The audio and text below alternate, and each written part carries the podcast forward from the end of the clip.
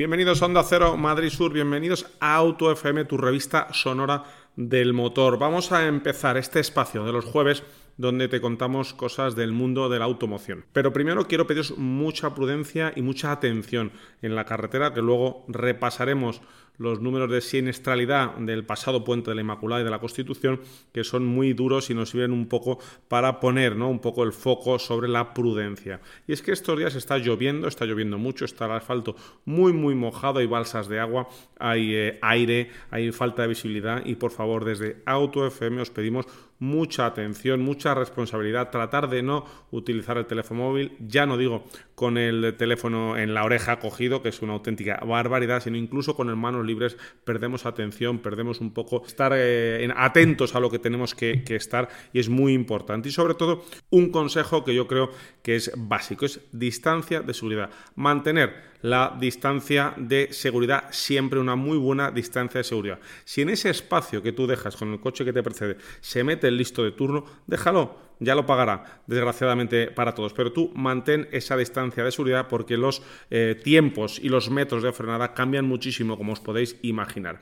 Y cuando encontramos una balsa de agua, también muy importante, no tocar el freno bruscamente, agarrarse fuerte al volante y no tocar el freno. Es casi mejor acariciar el acelerador para cruzar esa balsa de agua con inercia, con fuerza y no eh, tener ningún problema. Y sin más, arrancamos ya Auto FM en Onda Cero, Madrid Sur.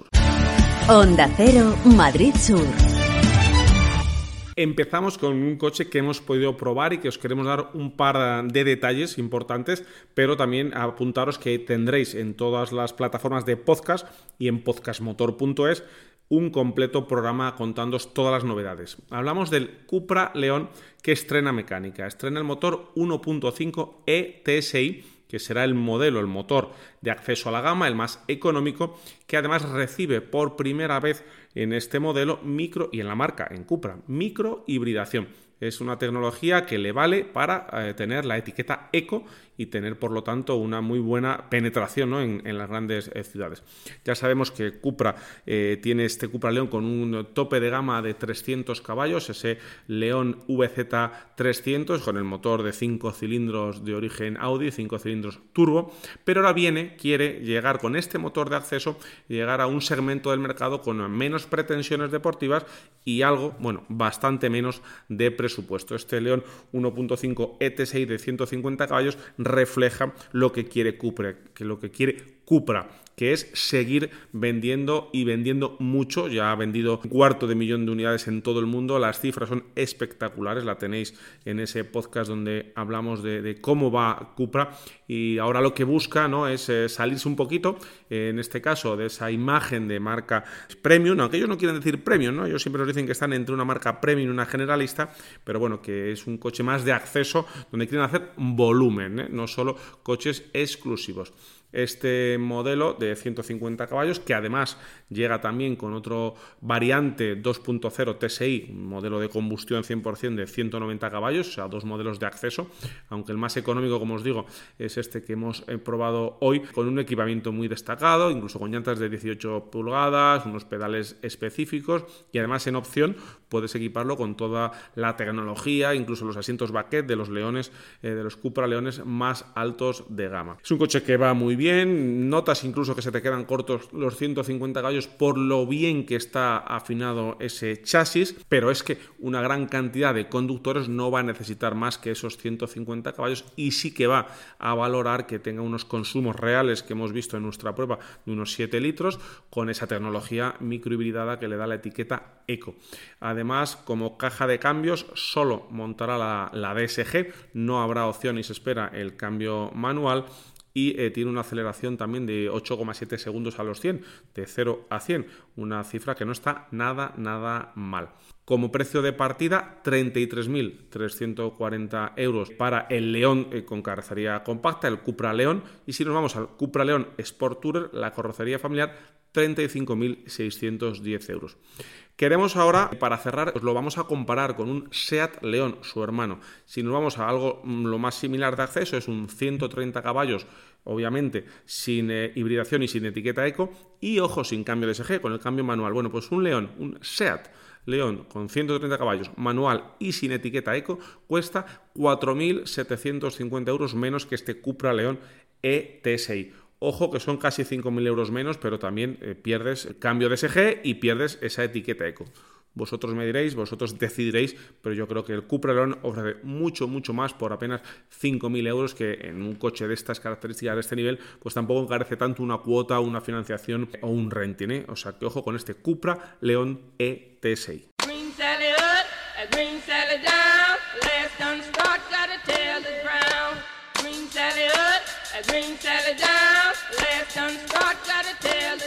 En la radio también hablamos de coches. Todos los viernes, Auto FM en Onda Cero Madrid Sur.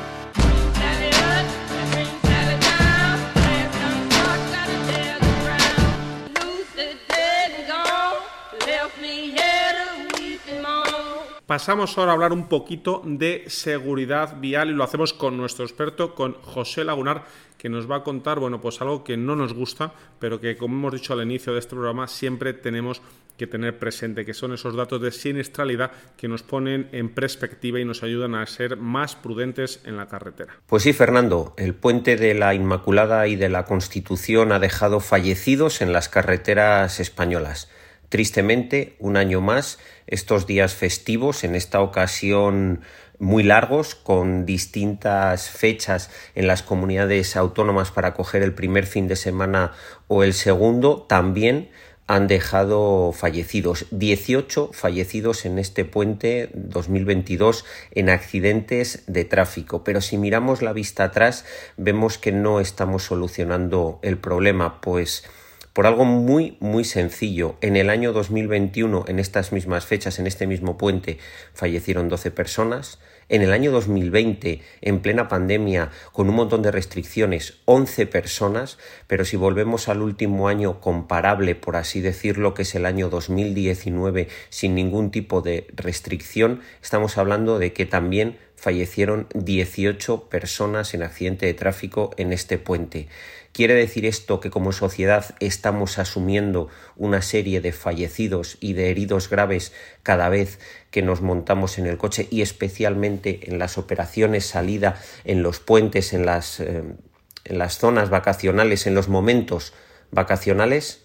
Espero que no sea así y espero que la sociedad, empezando por la administración pública y continuando por los ciudadanos, tomen conciencia de esta lacra, de esta realidad que deja un montón de vidas rotas cada día. Pues así es, hay que ser prudentes, hay que estar atentos porque las cifras no bajan como quisiéramos y sobre todo no bajan en consonancia con la mejora de la tecnología, sobre todo de los coches. Pero también hay que hablar de una noticia que nos ha dejado helados en estos días, que ha podido ser una gran desgracia y que gracias a Dios no lo ha sido y nos dice claramente que hay que erradicar el alcohol de la carretera porque es una lacra absolutamente y que es algo que debería ser tasa 00. Un poco a colación de las cifras que acabamos de dar en cuanto a accidentalidad en el puente de la Inmaculada y de la Constitución, pero descontextualizando esa parte, esa salida vacacional. Sabes que hay miles y miles de alumnos, de jóvenes, de menores que van a los centros escolares o a las actividades deportivas en autobús cada día del año. Bueno, pues hay una noticia que nos debe hacer reflexionar y es que han detenido a un conductor de autobús escolar con 35 menores en el vehículo. Ojo, cuadruplicaba la tasa de alcohol permitida. Cuadruplicaba no es que se haya pasado por un poquito, que ya habría que discutir si no tendría que ser 0,0 la tasa de estos conductores y de todos los conductores de vehículos. Cuadruplicaba la tasa de alcohol. Evidentemente, cuando lo detectaron los agentes de la autoridad, inmovilizaron el vehículo y se reemplazó al conductor para que esos menores llegaran a su centro escolar. Si te parece, mañana en la tertulia de Auto FM ampliamos y debatimos sobre esta realidad social. Bueno, José, y ahora para cambiar un poco el signo del programa, vamos a hablar un poquito de industria. Sí, Fernando, vamos a hablar un poquito de industria, de industria de la automoción en España. Recordamos a todos los oyentes que representa en torno al 10% del Producto Interior Bruto y vamos a arrojar unos datos que creo que van a ser muy, muy interesantes. Además son datos que ha expresado el director general de La Asociación Española de Fabricantes de Automóviles y Camiones. La realidad para el sector es que a nivel de coches, a nivel de venta de coches, de vehículos, 2023, el año que va a empezar dentro de poquito, no hay esperanzas de que muestre una recuperación con respecto a estos últimos tres o cuatro años. La estimación de ANFAC es que ese 2023 se lleguen a matricular en España 900.000 eh, coches nuevos, pero esto sigue estando un 30% por debajo de los niveles prepandemia y es que eh, se deberían vender en España 1,2 millones de coches nuevos cada año.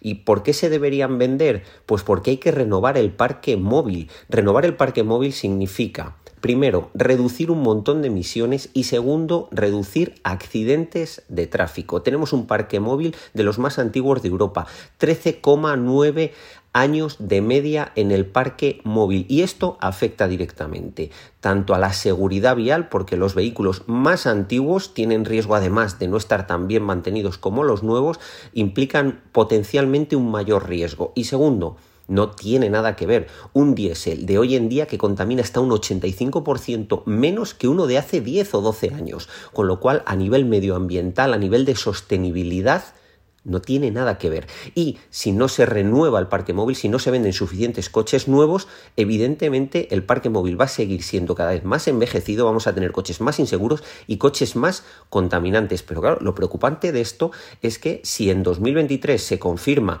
que las ventas siguen estancadas, las ventas de vehículos nuevos siguen estancadas, estaríamos ante el cuarto año consecutivo con cifras extremadamente bajas.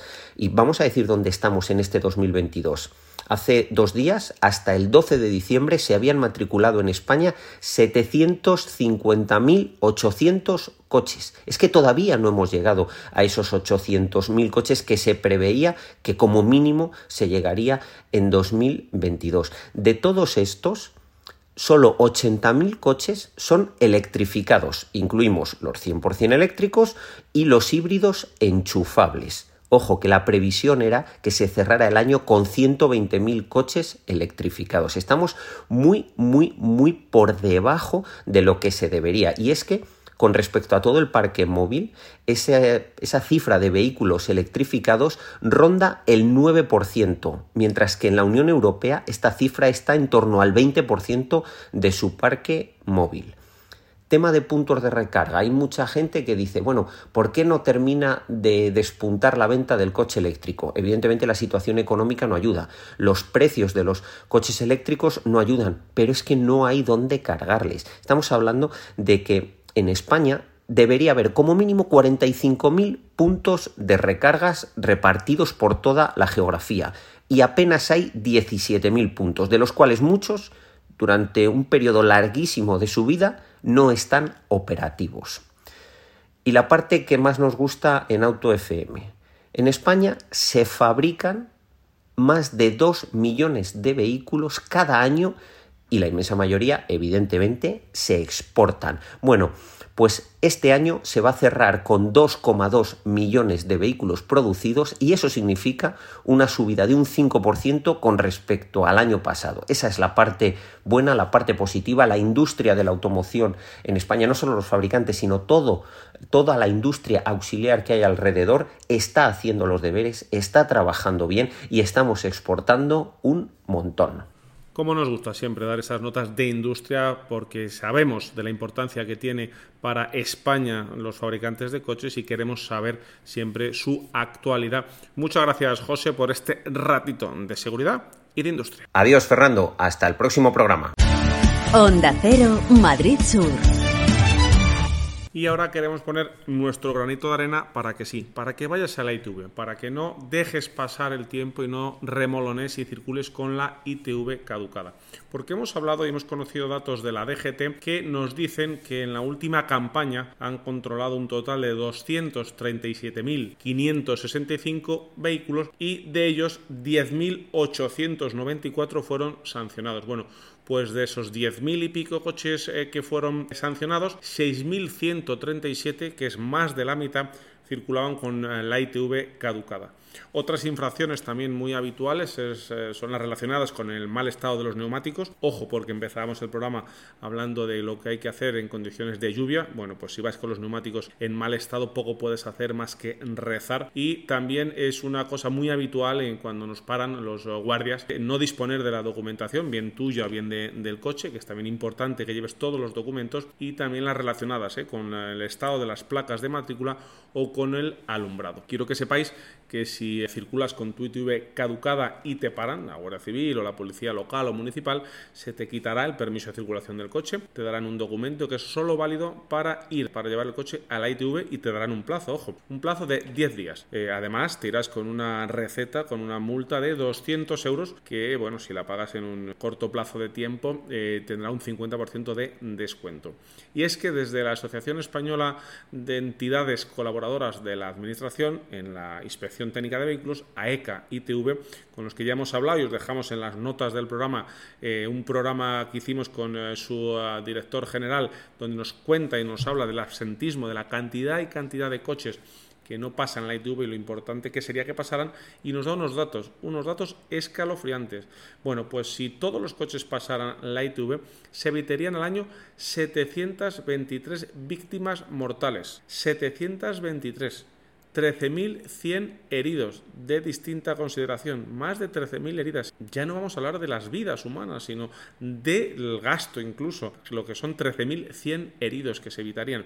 Y se evitarían también 15.641 siniestros oh, viales. Por lo tanto, concienciaros de la importancia. La ITV eh, salva vidas, la ITV no es una saca cuartos, sino que es una revisión absoluta, detallada de lo que tiene tu coche. Nos ayudan a saber por dónde tenemos que ir para circular con seguridad.